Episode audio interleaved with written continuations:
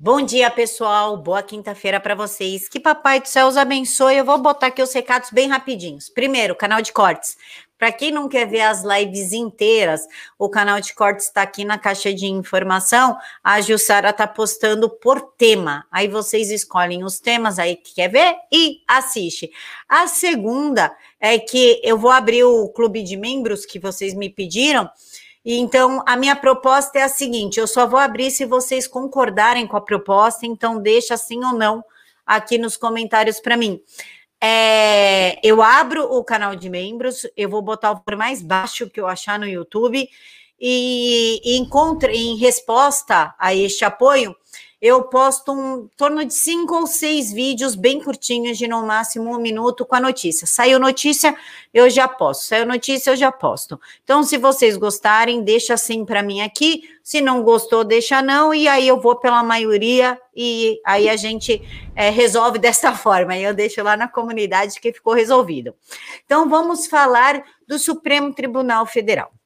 O Supremo Tribunal Federal parece que esqueceu qual é o, o papel real do judiciário e está fazendo política, politicagem pura. Inclusive, o, jantar, o Gilmar Mendes participou de um jantar com senadores na véspera da bomba do Luiz Miranda. E eu vou frisar aqui para vocês o na véspera. Na véspera é antes. O que me chamou a atenção nesta matéria do Guilherme Amado é que ele fala que um dos temas deste jantar foi a denúncia do Miranda. As acusações de Miranda foram um tema lateral do jantar. Houve mais conjecturas sobre a indicação de Jair Bolsonaro para o Supremo Tribunal Federal e quem tem mais ou menos chances de assumir a vaga na corte. Agora, esse jantar foi feito com os senadores Cátia Abreu, Renan Calheiros, Randolfo Rodrigues e Omar Aziz. Não se esqueçam que o Luiz Miranda se encontrou com Renan Calheiros também, em dois ou três dias antes de depor na CPI. Acontece que quem determina, quem escolhe, na verdade, o ministro é o Senado Federal, depois que ele passa pela sabatina. E quem que eles querem? Eles querem ou é o irmão do Flávio Dino ou o amigo do Flávio Dino, um dos dois, eles fazem parte da lista. E isso está me preocupando bastante, porque eles podem rechaçar indicação do presidente Bolsonaro e escolher, por exemplo, e apoiar, por exemplo, é o irmão do Flávio Dino ou amigo dele. Isso será um grande problema para a gente. É, eu não posso falar realmente aqui uh, qual seria a minha solução, né? Porque senão eu vou fazer companhia tutorial na prisão. Mas eu acho que nós precisamos tomar alguma atitude, fazer uma pressão nos senadores, assim que sair o nome do, do candidato do presidente, não sei se vai ser o André Mendonça, eu sei que ele vai ser evangélico, e começar a sair o nome, já começa a pressão nos senadores, porque muitos vão precisar dos nossos votos em 2022, e nós temos que ficar atentos a isso. Imagina aguentar um irmão do Flávio Dino no Supremo Tribunal Federal, aí acabou de vez para gente. Aí vocês esquecem. Então vamos ficar de olho, eu vou ficar de olho nisso e qualquer micro movimentação que tiver, eu trago para vocês. E ainda falando do ativismo político do Supremo Tribunal Federal que jamais deveria acontecer, mas está acontecendo, os presidentes de partidos se reuniram com Alexandre de Moraes, Toffoli e Gilmar Mendes e deixaram de apoiar o voto impresso. Eles prometeram matar essa pauta no Congresso e votar contra. Os ministros do Supremo Tribunal Federal, Alexandre de Moraes, Gilmar Mendes e Dias Toffoli, se reuniram em café da manhã na quarta, dia 30, com lideranças partidárias que expressaram a eles seu apoio ao voto eletrônico e refutaram a adoção de medidas para viabilizar o voto impresso em 2022. Participaram do encontro os deputados Luciano Bivar, Baleia Rossi e Luiz Tibé e o deputado e ex-presidente da Câmara, o Rodrigo Maia, conhecido como Inhunho, Gilberto Kassab e Valdemar Costa Neto. Os presidentes do DEM, o ACM Neto, e do PSDB, Bruno Araújo, participaram por telefone.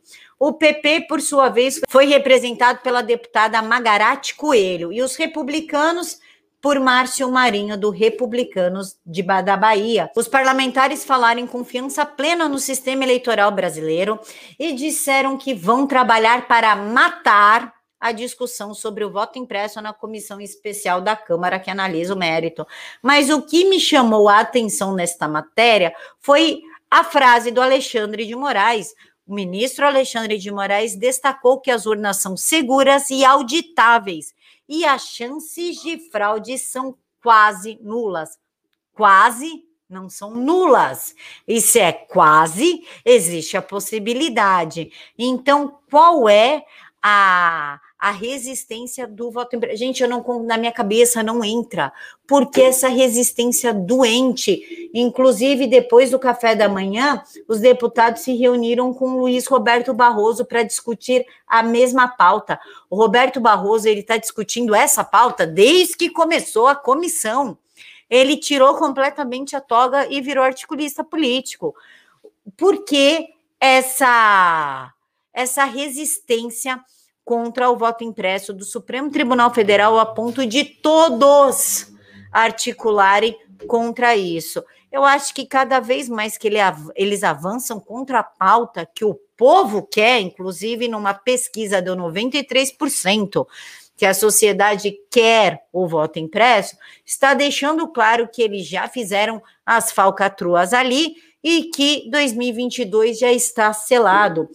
Inclusive, o Arthur Lira, o presidente da Câmara dos Deputados, falou que se não tiver a maioria, ele sequer vai colocar para votar. É ou não é um absurdo o que a gente está vivendo nesse país? Ou seja, o Supremo Tribunal Federal, que deveria estar se preocupando com a parte judiciária, cuidando da justiça do país, e está articulando com deputados contra o voto impresso, que é uma pauta que a sociedade quer. Era uma, era uma proposta do presidente Bolsonaro quando ele era candidato e a sociedade escolheu. E a sociedade está cobrando. Como é que o STF tira a toga e vai fazer articulação política? Eu acho que está mais do que claro que acabou 100% a separação entre os três poderes. Agora nós só temos duas o judiciário e o executivo. E por falar em uma enorme piada de mau gosto, vamos falar do super pedido de impeachment que juntou Joyce Hasselman com Glaze Hoffman, com Talíria do PSOL, com Kim Kataguiri, enfim, foi uma mescelância, tipo, caiu a máscara de todo mundo, que eles se juntaram no super pedido de impeachment, e o negócio é tão idiota que o Lira falou, que não vai acatar e ironiza o super pedido de impeachment quanto presidente Bolsonaro. O Lira, que é presidente da Câmara dos Deputados, ironizou o super pedido de impeachment quanto presidente Bolsonaro. O que houve nesse super pedido? questionou o Lira.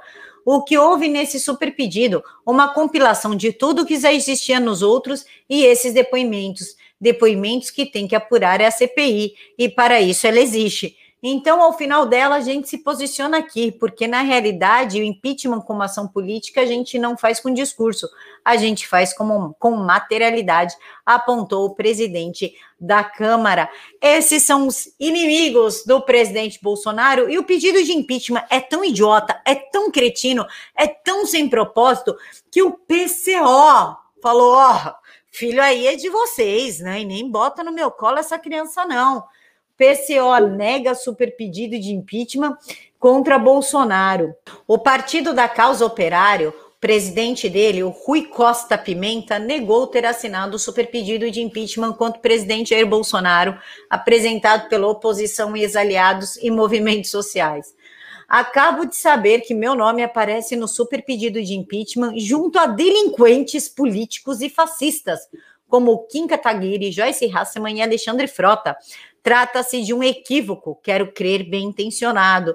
Não assinei e não assino nem como presidente do, do PCO e nem em nome próprio, escreveu o presidente da sigla no Twitter.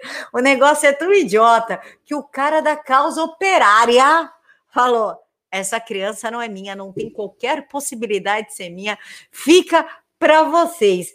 E para a gente finalizar, o presidente Bolsonaro foi bem contundente na manhã da quarta-feira, que ele disse o seguinte: além do povo, eu tenho as Forças Armadas comprometidas com a democracia e com a nossa liberdade.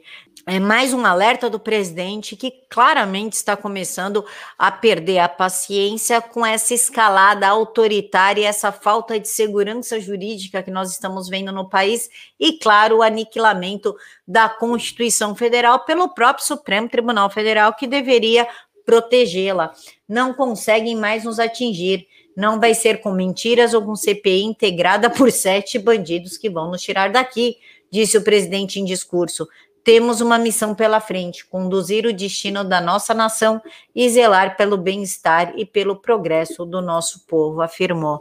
Eu acho bom esse povo começar a entrar nos eixos, né? Porque o próprio Fux reconheceu que deixar o Lula concorrer vai ter aí um problema bem sério com as Forças Armadas, o presidente do Superior Tribunal Militar falou: Ó, oh, vocês estão estourando a corda, e o negócio já está começando a ficar pouquinho complicado, eu acho, mas eu só acho que o presidente vai dar uma resposta logo, logo. O que, que vocês acham? Deixem aqui para mim nos comentários e eu encontro vocês ao meio-dia. Um mega beijo no coração de todos, fiquem todos com Deus e até daqui a pouquinho.